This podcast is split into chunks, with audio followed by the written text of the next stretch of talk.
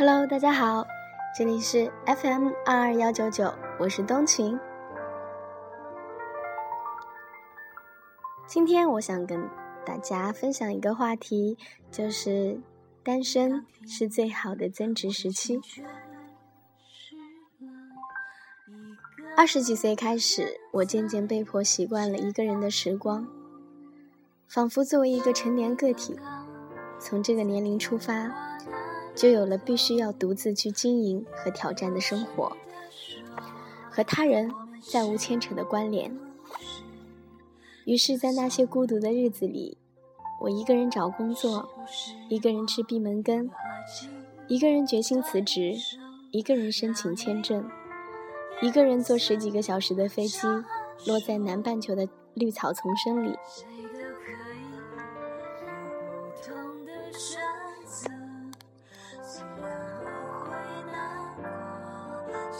在那里一个人吃饭，一个人读书，一个人坐在咖啡馆的角落里喝热可可。最惨的是，那一年我和男朋友分手。生活里至此少了一个可以分享快乐和幽怨的角色。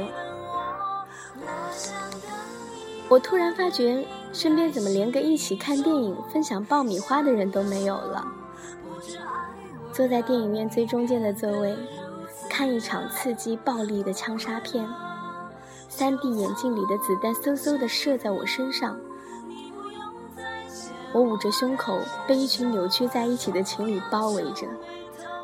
一个人暗暗流着泪。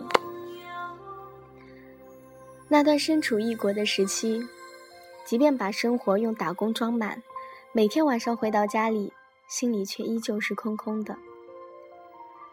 失去了身边男生的长久陪伴，仿若失去了一种共同探索生活的乐趣。我听得到生命里有一扇窗被重重的关上。从此再也不能够从那里窥探到外面世界的璀璨和美好。于是每天晚上十点后，我从打工的餐馆回到家，一颗心百无聊赖，趴在床上打开电脑看两集柯南，五分钟刷新一次人人网和朋友圈。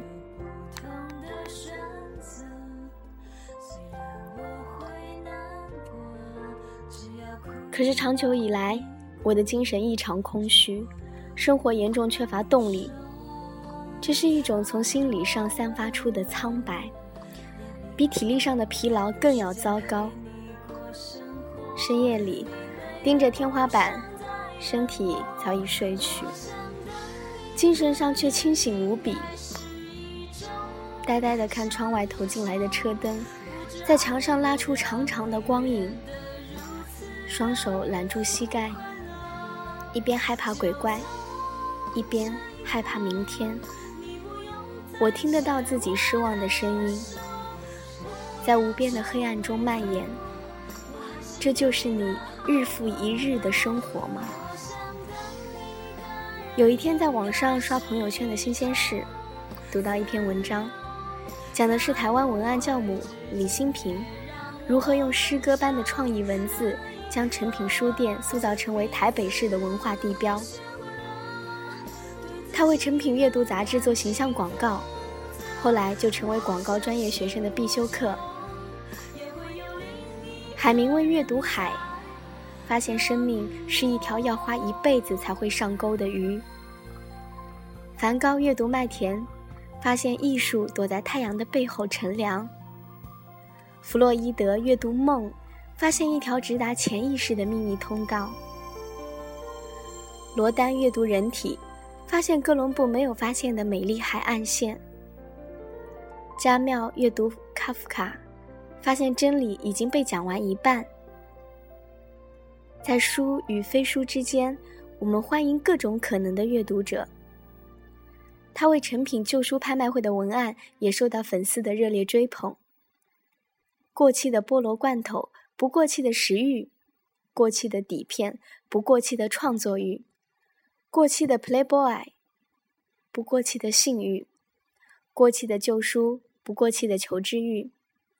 那一年，三十七岁的李新平已经去过三十七个国家，用七年出版二十六本书，坚持一天读一本书，一天看一部电影。他说，每天看一本书，一年就能与别人有三百六十五本书的差距。阅读是一个很棒的感受，召唤另一个灵魂来跟你对话。这是最大的资产，没有人可以拿得走。这个把生命活成一场盛宴的女人，就成全了我日后的自我拯救。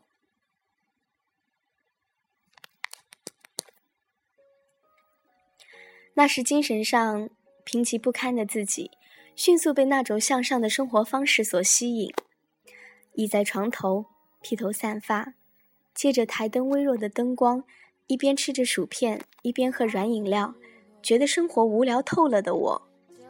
不禁问自己：距离三十七岁还有多少日子？到那个时候，我可以成为李新平那样背着大大的双肩包，用纸笔、相机来施展创作欲，满脑子都是新鲜想法的特立独行的女人吗？我开始意识到，如果只以每天看两集柯南，在紧盯朋友圈更新的态度来生活，我可能在三十七岁时迎来这样的人生。熬到了柯南大结局，或许也顺便看完了银魂和海贼王。朋友圈的更新日新月异，只有我被腐蚀在岁月的尘子里。这种关于未来的设想，像是一记耳光，啪的一声落在我年轻的生命里。从前的我坚信，男人是一扇窗。可以带我领略外面无尽的风光。他们对世界有种无边的探索欲，天生懂车、懂历史，也懂股票，脑瓜一转就知道哪里有青山绿水的美景，哪里有精致可口的西餐，哪里的影院有最好的音效，哪里的酒吧有知名的乐队。所以，当这扇窗被关上，我的世界仿佛失去一柱光。却忘记我也有生命自备的锄头，只要拾起来亲自动手，也可以砸掉隔开自己与世界的这层屏障。在单调枯燥的生活里，竖一扇宽敞明亮的落地窗。生活的层次深浅，最终要依靠自己去决定。就是在那一年，发觉单身的时光并没有想象中那般无聊。虽然失去了两个人一起尝试新鲜、构造浪漫的快乐，可是如果能够在生活里为自己树立良好上进的目标，在持续不断的坚持下，目睹生活的蒸蒸日上，也是一件踏实美好的事情。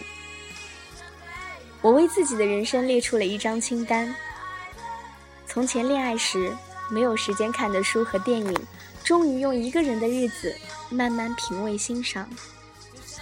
从前恋爱时享受美食，不知不觉长到身上的赘肉，终于可以有足够的空闲用跑步去消除。从前恋爱时每到月底总是捉襟见肘的财政状况，终于可以用大把的时间去好好赚钱。从前恋爱时未曾设想过的未来，终于可以静下心来和自己来一次认真的对话。那一年，第一次沉下心来为自己做一次生命的改造，发觉除去爱情，生活中还有那么多的东西值得自己细细体味。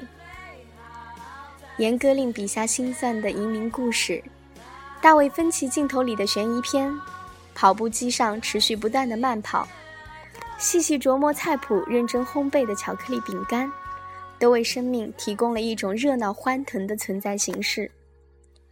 单身的这一年，我读了两百余本书，看过九十几部电影，跑掉一千几百公里的距离，吃掉让人感动的很多自制美味。发觉读书是让人成长最快的方式。运动提供了静心思考的途径，看电影是旅行的最佳替代品，研究美食是女人的另类才情。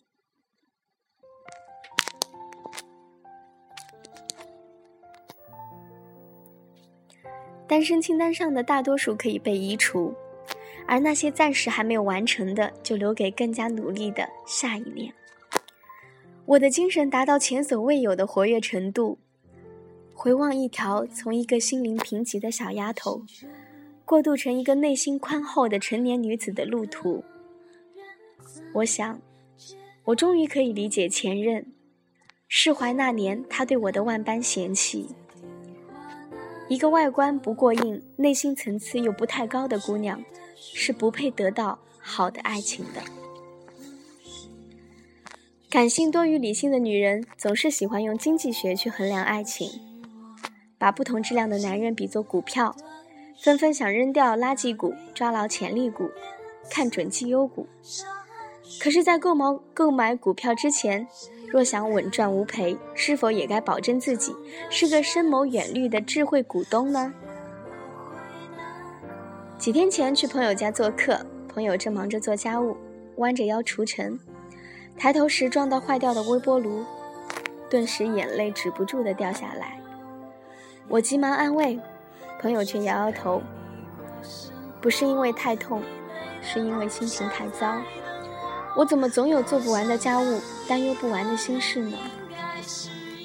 我环顾这个小小的家，只不过才经历一年的时间，角落里就堆满杂物，需要清洗的衣服垒得老高，天花板上的霉点清晰可见，锅碗瓢盆堆在水池里，还带着上一顿食物的残渣。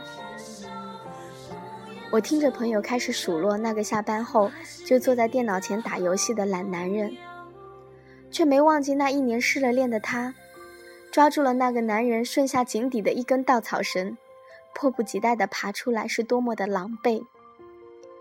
我抿了抿嘴，不知该说些什么，却想起了另一个朋友。我的另一个朋友是出了名的有性格，每一次分手。都要有一年的闭门期，他把这称为一种修行。这段空档期用来清空旧的情绪垃圾，用足够的时间完善自我，不会把重心再放在爱情上。他会挑一件新鲜的东西去学，插花、日语、舞蹈、高温瑜伽，又或者来一次精心的旅行。不管是哪一样，都全身心投入，用新的知识和眼界升华自我。等到闭门期一过，他再欣然接受男人的邀请，而这下一段的恋情，大多质量要比上一次的好。他和我说过一句话，听起来特别理智深刻：爱情是一件等值交换的事。你不会蠢到在现实中要高价去买一瓶假的香奈儿五号。同样的，没有好男人甘愿无条件的去爱一个廉价的女人。就像李新平说过：“一定有好男人，只是你的视力还没到看得见的位置。”假设好男人在五楼，自己在一楼，可能只看得到地下室的男人；到山顶，你就会看到其他山头；而一直停在山脚下，只会看到路边摊儿跟垃圾堆。你听说过这样一个实验吗？在一个房间放满了不同频率的音叉，如果震动其中一个音叉，另外一个和它振动频率相同的音叉也会被引动。后来，它被延伸为一个理论，多年来被身边的人不断证实：一个人的思想、情感都带有一定的振动频率。所以会吸引和它振动频率最相近的人、事、物。所以，我亲爱的小姑娘，现在的你或许失了恋、单了身，还在对那段伤心的旧情耿耿于怀。请收起你的眼泪和失落，因为生活欺骗过我，也告诉我，生命是一场公平的赛程。在时光轴的这一端，你潜心修行；那一端，就一定会有更好的人在等着你。他健康向上幽默开朗睿智忠诚。正等着许你一生的好光阴和不辜负。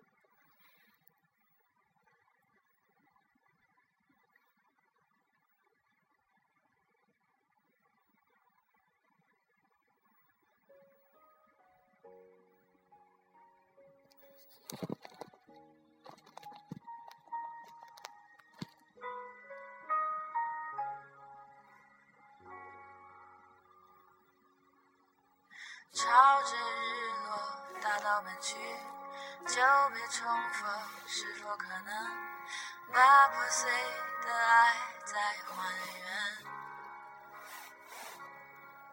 原来爱不害怕路途遥远，也不害怕时光流逝人是非，只怕爱的不够坚决。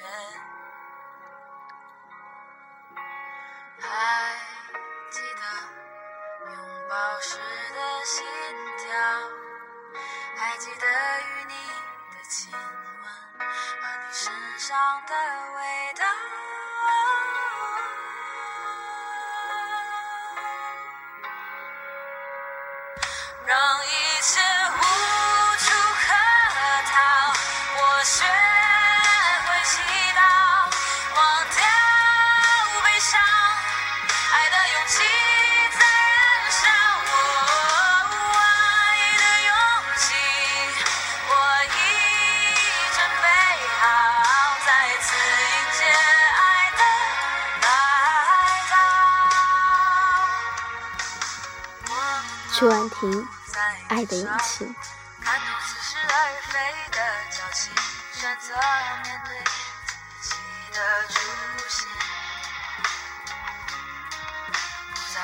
忆来路的艰辛，只当做必须付出的学习，放下了对着爱情。